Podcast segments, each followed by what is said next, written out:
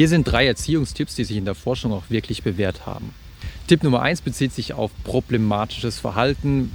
Was soll man machen, wenn Kinder Verhalten zeigen, wo man sich als Erziehender denkt, ah, mach diesen Fehler auf keinen Fall. Ja, also ich weiß genau, wenn du das machst, dann wirst du danach traurig sein, das wird dir nicht gut tun.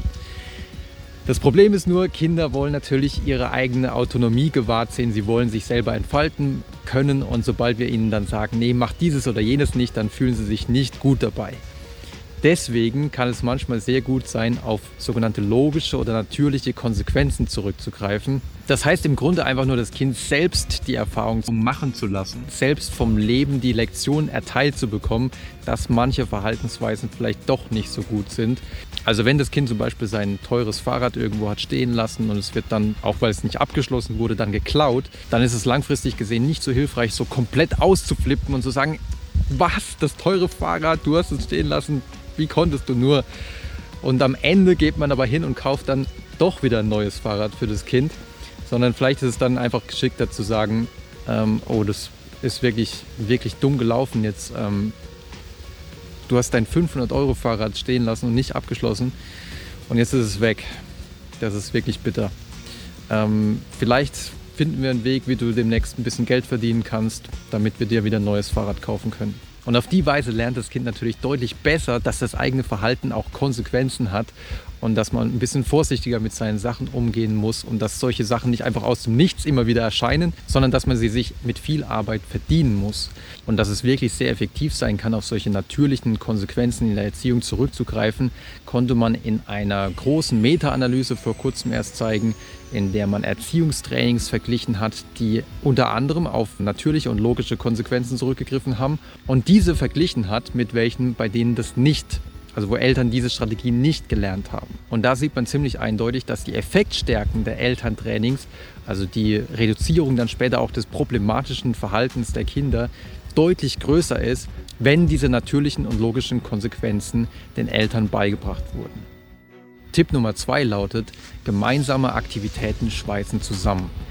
Und äh, das ist etwas, was häufig in der Erziehung übersehen wird, dass wenn man es schafft, dass Eltern und Geschwister auch untereinander ein gutes Verhältnis haben, wenn die zusammenhalten, dass man dann gar nicht so viel sanktionieren muss. Also da muss man gar nicht so viel mit, auch mit irgendwelchen Konsequenzen arbeiten. Und das Experiment, das am besten verdeutlicht, wie sehr gemeinsame Ziele wirklich zusammenschweißen können, ist das bekannte Robbers Cave bzw. Ferienzeltlager-Experiment äh, von Mustafa Sherif, bei dem man Kinder, die verfeindet waren. Man hatte da zwei Ferienzeltlagergruppen, die mit wirklich verfeindet waren, die sich geprügelt haben und die konnte man wieder zusammenführen, indem man zum Beispiel initiiert hat, dass der Camplaster feststeckte und alle dann zusammen, ja, also eine Gruppe allein hätte es nicht geschafft und alle zusammen mussten den Camplaster dann mit Seilen abschleppen. Man hat auch noch ein paar andere Sachen inszeniert,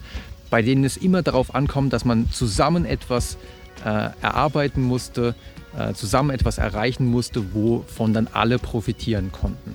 Und die Lehren aus diesem Experiment sind natürlich für die Erziehung eindeutig. Wir sollten nicht so viel Wettkampfsituationen erstellen, also nicht so viel zum Beispiel Monopoly gegeneinander spielen oder Mensch ärger dich nicht gegeneinander spielen, weil das war in der Ferienzeltlagerstudie der Grund, warum die überhaupt erst verfeindet wurden, sondern wir sollten gezielt Situationen herstellen, wo alle zusammenarbeiten müssen, wo auch die Geschwister, es gibt ja unter Geschwistern eine enorme Rivalität, wo auch die Geschwister untereinander zusammenarbeiten müssen. Und da kann man schon bei der Auswahl von Spielen drauf achten, geht es hier darum, dass man gegeneinander arbeitet oder geht es ja wirklich darum, dass man zusammen etwas erreichen soll.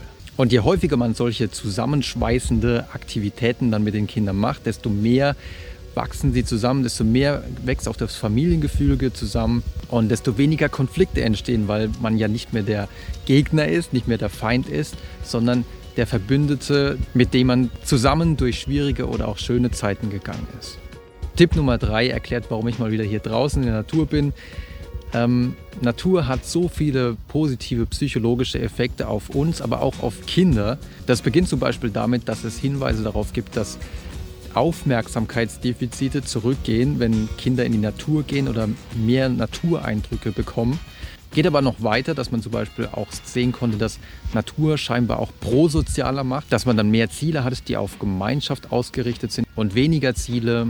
Also das war dann eine Vergleichsgruppe, wenn man zum Beispiel Bilder von einer Stadt gezeigt hat, dann hatten die Leute mehr so Ziele, die auf Geld oder Prestige ausgerichtet waren. Aber wenn sie Naturbilder gesehen haben, dann wurde bei ihnen der Gemeinschaftssinn deutlich stärker angeregt. Aber Natur oder einfach rauszugehen mit Kindern scheint noch viele andere positive Effekte zu haben. Zum Beispiel spricht momentan sehr viel Forschung dafür, dass wenn kleine Kinder rausgehen und genügend Licht in ihre Augen trifft, dann werden biochemische Prozesse angestoßen, sodass die Wahrscheinlichkeit, dass sie kurzsichtig werden, wir haben ja momentan eine ziemlich starke Kurzsichtigkeitsepidemie, dann ist die Wahrscheinlichkeit geringer, dass sie später eine Brille brauchen. Ich hoffe, ihr fandet diese komprimierte Form von Themen, die wir in anderen Episoden schon mal angerissen hatten, ganz hilfreich.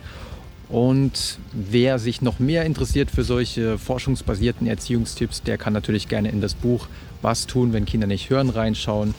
Ansonsten sehen wir uns gerne beim nächsten Mal wieder.